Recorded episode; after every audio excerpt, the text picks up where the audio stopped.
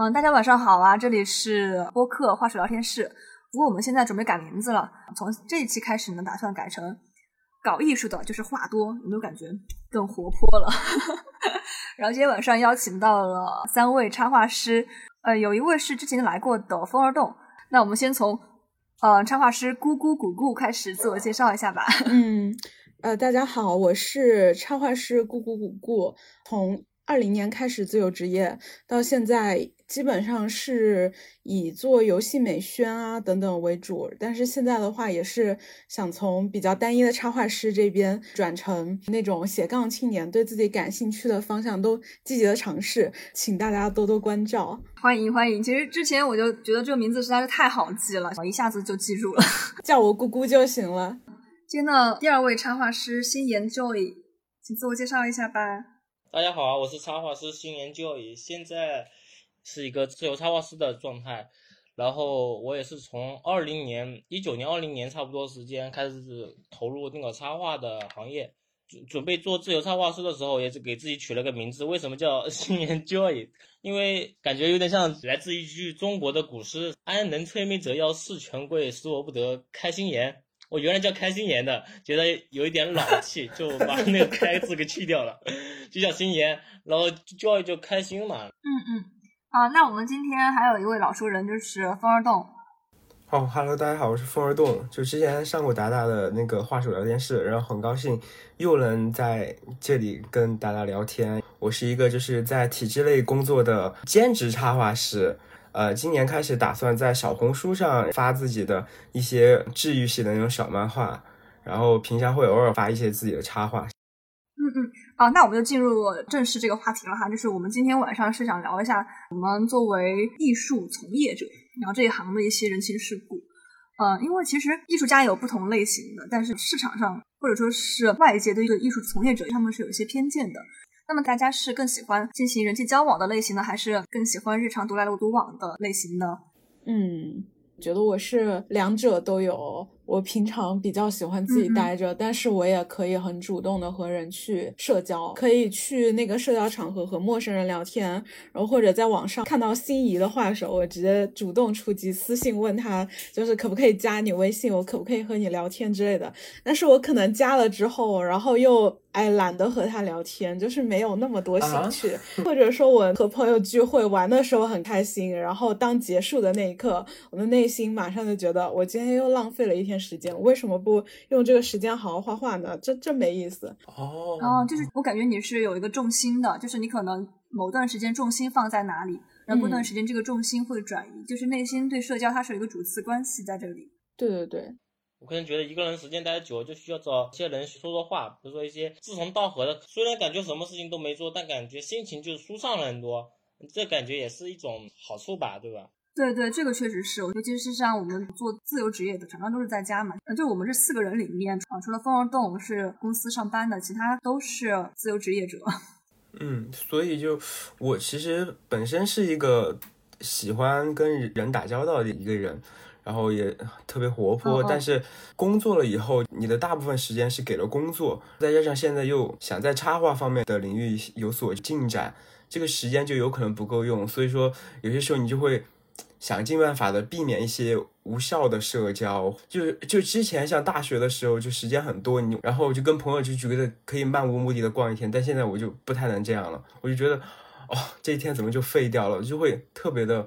难受，然后就还会有那种亏欠感，所以啊，主要是看你的时间精力够不够，说实话，对对对，你可能想留更多的时间给自己的创作，因为你和我们三儿还不一样，你你是有一份主职的，然后他已经占据了你大部分的时间。所以你其他的时间你就想独处，因为因为你跟人的相处的份额已经花光了。对对对，我觉得一个人一天的精力是有限的。我觉得我之前那个工作嘛，也就是说消耗了你很多的精力，有一段时间好几天回家就倒头就想睡，睡睡醒了之后饭都没吃，七八点钟了，哇，就感觉 好累啊。确实是这样的，就是每个人工作情况不一样导致的这种差异，并不是说什么人的本性有什么差。啊，那我就是聊聊我自己吧。小的时候，我并不是特别喜欢跟别人来往太多的，我的圈子就特别窄，玩的特别好的可能就一个女生或者是两个女生。啊，然后这个大概是在大学的时候慢慢改变的。大概是大二的时候开了一个 QQ 群，就是聊一些喜欢的小说，然后加了很多人。就从那个时候，我就发现我还挺能唠嗑的。然后毕业我就做自由职业了，就没有像那种工作的环境跟别人去建立联系。然后我就发现我得主动去跟朋友们建立联系，因为我现在人在成都，我就去主动的去找我在成都的中学的同学。然后后面我也主动的组织了成都的一个本地的群，包括风儿洞也是我们成都本地群嘛，就是我们线下已经见了很多次了。像我做自由职业吧，我可能一个星期我就出门一两趟。如果完全不出门的话，很多的情绪你是没有办法去疏解的。我说一下我自己好了，我我小时候其实不爱说话呀，就待在家里，因为小时候读书是在城里面读的，然后我本身是从农村出来的，然后在外面租了房子，旁边的小孩子都不认识，然后就是周末都在家里，那个时候家里也只有电视，然后广告超多，也没有几个台能看，我妈就从那个报亭里面拿了很多描红的那种画画的本子，就是那种唐老鸭、米老鼠啊那种，一小本好一两块。然后那个本子就很很不耐用，才十几页，我描个半天就描完了，然后我就擦了，然后擦了还会把它擦破，真的。哎，我小时候也会也喜欢画这种，我当时描了好几本《美少女战士》。啊，那我们直接进入第二个话题吧，就是总有人觉得搞艺术的会比较清高一些，可能觉得你不通人情世故啊这种，你觉得这个是刻板印象吗？啊，我就先说我的想法哈，我是觉得艺术家里面确实有那种比较神经质的人。我还记得我在读研的时候吧，当时是一个纯艺的学校吧，然后就有那个老外，他穿个内裤在一个很大的画室里面，然后就开始啊播撒他的颜料了，就是他是把那种行为艺术和他的作品结合在一起的，嗯，联合的创作。当时学校里面不止他一个人是这样，就是我觉得确实是在艺术学院里面真的有很多这种非常的。恣意的展示自己不经修饰的内心的这种 情况，确实是有的啊。但是说实话吧，就是你出社会之后，你还是得看你的这个从事的方向是不是能够维持这种比较奔放的人设。一些纯艺术家的人很奔放的这种很不通世事的人设，本身就是他创作的一部分，就是他名气的一部分。放得开对对对，他的人设其实是包含在他的作品里面的。就是我们纯艺术很多艺术家他会有这种包装。这种包装呢，是实际上他的一些呃行为逻辑呀，包括他的穿着啊里面的，嗯，但是像我们啊目前做的这种偏插画呀、动画，其实我们是个乙方，我们其实是个服务业，这种服务业呢，对人际交往的能力是有很高的要求的，特别是做自由职业吧，你要商业谈判啊、项目的沟通啊，包括自我宣传啊、客户关系的维护啊，这都是人情世故，如果不懂的话，说实话会失去很多。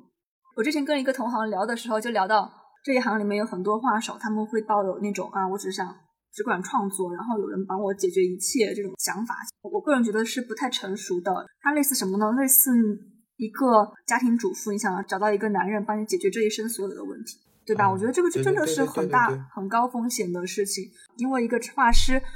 他的技术真的就是一一个基础，就是基础中的基础。其实你的沟通的能力啊，你对那个主题的理解能力呀，包括对这种呃。坏情况的应变能力，才是呃能够留住客户的一些关键处。这个都是属于人情世故了。对，我觉得画的好的插画师其实有很多，但是人情世故真的能做的很好，包括一些甲方出来的一些改一些方案，你能应付得了，也能在规定时间内做好那些，又保质保量输出，那感觉，而且在沟通上也也非常愉快，很高效。这感觉我觉得应该是比较少的。嗯，其实也也挺多的。怎么说呢？国内的人太多了。啊，对啊，毕竟人中国人多。对，优秀的人才非常多。那个你说艺术就比较清高嘛，是不是刻板印象？因为我觉得可能大部分人就普通的人对于搞艺术，其实他们就更多的是看到的是纯艺方面，尤其是像长辈的那一块儿，就他们就是听说就是插画这块都会觉得，就说哎，这是什么东西？这能能能吃饭吗？是吧？所以他们觉得纯艺那块的东西呢，就肯定是带有一个刻板印象的一个比较清高，而且再加上就是搞那些的人，我觉得他们会有一种就是说，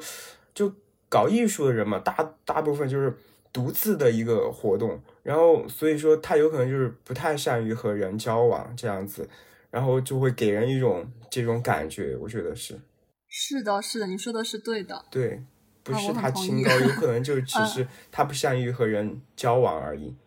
嗯嗯嗯，就是上一辈他们接触到这种艺术从业者的机会没有那么多，或者说他接触到了很多，其实像插画到处都是，但他不会意识到这是一个呃非常成熟的行业，或者说他不会意识到这是一个很多人在里面的一个行业。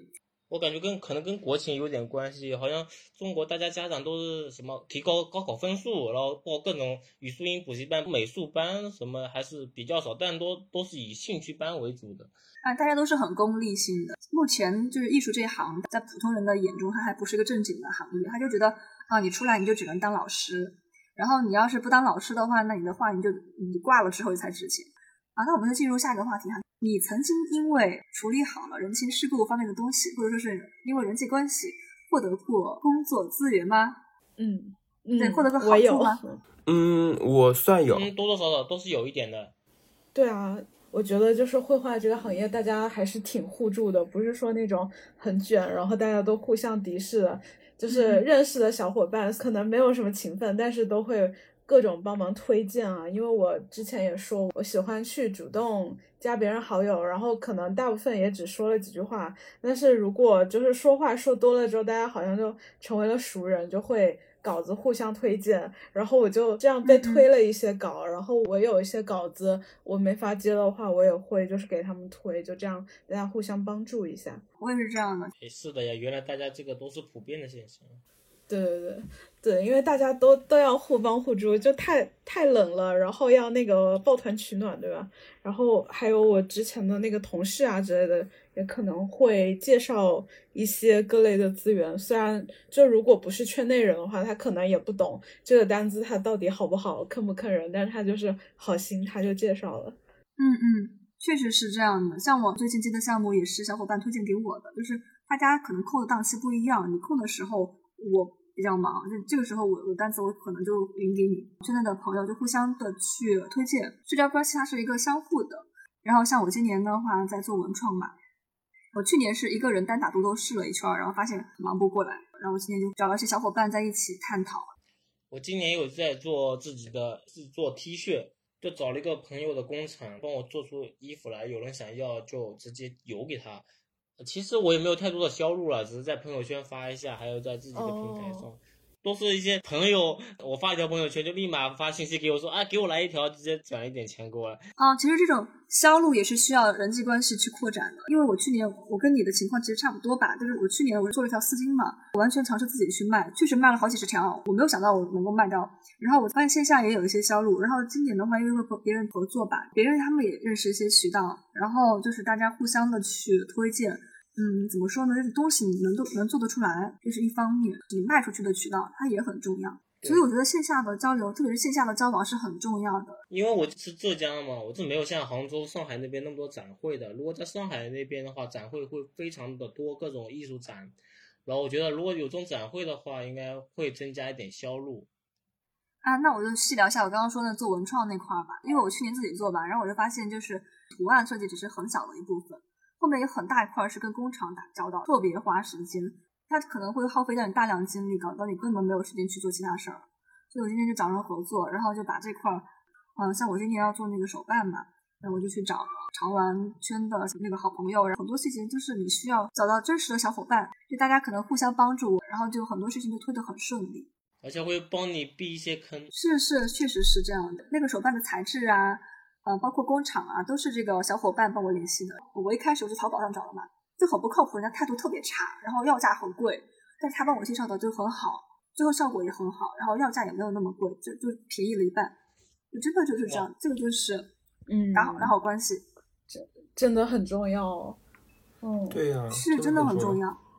要。我感觉我也很倾向于就是去单打独斗做这些事情，因为我不是也在尝试搞文创嘛，但是我然后我就发现我自己个人收集资料的能力和比如说学了相关专业或者从事了相关行业的人，他平时积累的和接触到的那个面就完全不一样，然后我的学习成本和他也完全不一样。对啊，因为你一个人就就不可能做到像一个六边形战士，是什么什么都很厉害。所以说现在信息这么发达，然后就你擅长什么，别人擅长什么，其实说白了就是呃，大家是一个互相索取的一个过程。然后只能说我跟你关系更好，我把这些先给你这样子。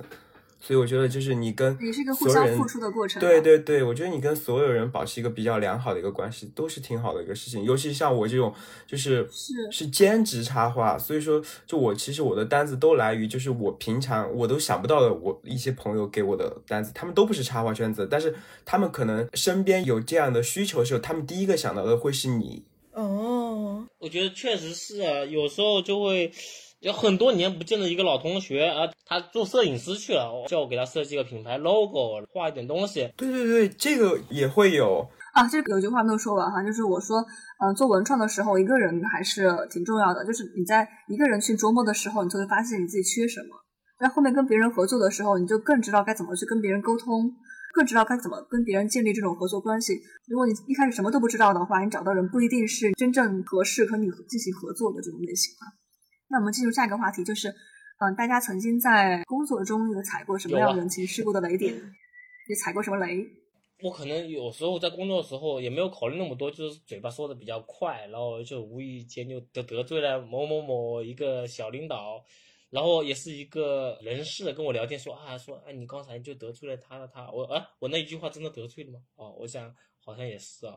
毕竟他也不是跟我一个部门的，好像也没有什么太多关系吧。就人家背后可能给你穿个小鞋，你也不知道是谁，这就人情世故吧。但是如果做得好的话，其实有人会告诉你说，呃，某某某背后说你什么，跟领导说你什么，你要最近要注意一下这样子。我太多了，因为我个人觉得我并不是那种很八面玲珑的人。我刚刚说我特别能够回别人说话，只是说我话比较多，并不是说说的很好哈，就特别容易得罪人。我感觉弯弯绕绕我是 get 不到的。说个我以前的那种很糗的事儿吧，就是大学的时候，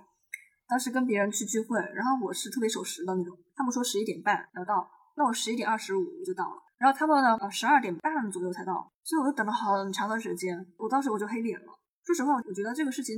我确实该生气，但是我不应该黑脸。那顿饭就吃的吃的很尴尬，因为我一开始黑脸了。哦，其实这件事情就久久在我的脑海中回顾。像我其实每次聚会啊，我回家的时候，我第一时间我就是反刍我今天说错了啥，我会去反思，就是我说我今天是不是太得意了啊？这些说的什么话又太伤人了啊？这些应该多一些跟别人的一些共情。对，这个反正这是我一定要去注意的事情。就是我还有在吃饭的时候，有一次跟那我这个组的那个一个小领导，觉得挺放松的，吃的差不多，然后就吐槽一下嘛。我们这组十来个人，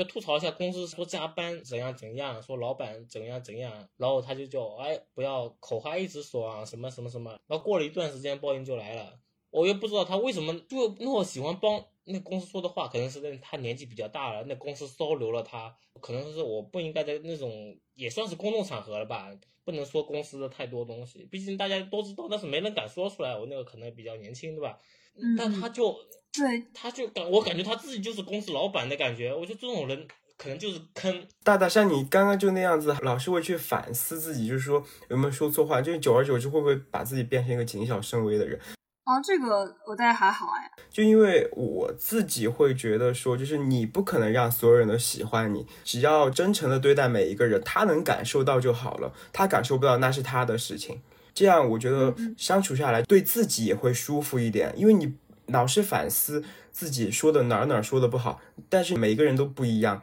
所以你只要把自己做到最好，就是不用那么太过多的去在意他就好了，这样会对自己轻啊，松一点。其实我还好吧，就是我反思之后，我是想下次相处的时候，我可能就不会这样说话了。因为你看，我确实不是个很圆滑的人，但是我也很乐意跟别人嗯交朋友。是啊，我也是觉得，如果下次我会稍微收敛一点，但是我可以在适当的时候，比如说两三个人，啊，可能会吐槽一点，但我觉得可能就是应了别人那句话，说同事可能就是同事，你不能把他当成很好的朋友，确实是这样子的，有时候。啊，酷酷有对这个有什么想说的吗？啊，我我我感觉我应该踩过雷点，但是我就是呃，我只要守住我的一亩三分地，然后我只在意我在意的就行了，然后剩下的管他对对对，我觉得这样嗯反正不影响我生存。之前是个特别爱讨好的人，我就觉得活得特别憋屈。对对对，就是这种感觉。其实缘分也很重要，你就不适合跟他一起工作，呃，换个同事的话真的发展的更好。还是淡淡相交比较好没。办法。完全不能相处的情况下，咱们就尽量和一下，毕竟都是为了赚钱，大家都尽量相互的。是的，是的。那我们进入今天最后一个话题哈，大家针对新人的画师或者是新入行的艺术从业者有什么建议呢？就是人情世故方面。呃，因为我是兼职的一个插画师，然后所以说，呃，我开始的话是没有接触到这个领域的人。我当时在认识大大他们之前，我身边只有一个插画师朋友。然后后来是偶然之间看到大大的那个公众号，然后主动的厚着脸皮去加了他的群，然后又 跑去跟他们线下聚会，然后就搭上了线路，然后通过跟他们的认识，然后就认识了好多好多的朋友，然后就我就说，对于像我这样的新人朋友，就是你一定要主动放开胆子去跟他们接触，然后这样你才能找到快乐。因为真的，我觉得他们真的很好。那我的建议其实也差不多，就是交朋友。因为别的画师他可能也社恐，然后他可能也想和你交朋友，但他不敢。然后这个时候就要对自己盲目自信一点。比如说，有一个插画师他关注了你。你看他的画风，其实你也挺喜欢的。你们互关了，那就说明可以交朋友，因为他认可了你，你也认可了他。这就好像那个社交软件上面就有那种什么左滑喜欢，右滑不喜欢，双方都喜欢才可以聊天。就是我，我觉得只要对方关注了我，就说明我可以勾搭他，然后就主动出击都没有关系的。啊，那我确实要向你们学习，基本上都是别人来加我，然后我们再互相聊。主要是因为我其实没有太多的去刷社交媒体的习惯，就看一下热搜。但是你们刚刚说的确实很重要，给了我一些灵感耶。呃，可能我那个粉丝比较少，所以有几个红点出现关注我，就觉得很开心。然后就看看他是不是也是画画的，然后如果他的画我也很喜欢，也有几个我就加了好友，就成了一个线上的没有见过面的朋友。对啊，感觉这种也很好哦。啊，这样听起来我好被动哦。在线上的话，我确实很少去主动加别人。对啊你没有主动的去加别人，但是你主动的出了这么多节目呀，其实都是在跟这个圈子的人做沟通呀。反正也是走了一些弯路。就是我觉得，如果你想从事插画这一行，你可以找一个公司先去上几年班。可能你画的东西不是你想画的东西，但是你会得到一些你没有的经验和和一些人脉。没有经验的话，做自由插画师，这个现在的行情是非常的难的。嗯，确实，现在已经不是野生发展的年代了。经过几年的发展，已经进入比较成熟的阶段吧。对，还有一个就是不要相信那些那报班，就是几个月就可以月入过万，那些都是骗人的。还有些学生贷款去，就觉得有点心痛。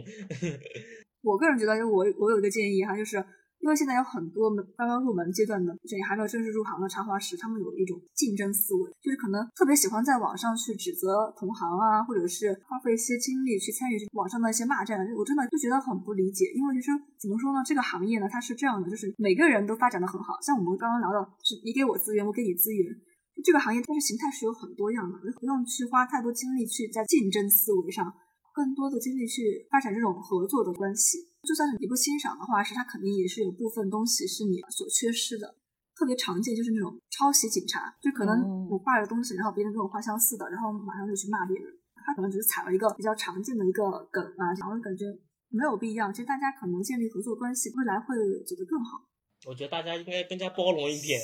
不要说有点就好像找不同一样，就拿了两幅画在那个对比，说哎这个跟那个很像，跟这个跟那个很像，说谁是谁抄了谁，谁抄了谁，就打小报告。是是，就是它不是不是一种合作的思维，就对你自身的一些成长可能没有太多的好处，它反而会限制你的眼界，让你走得更狭窄。那我们今天晚上就到这里哦，啊谢谢大家。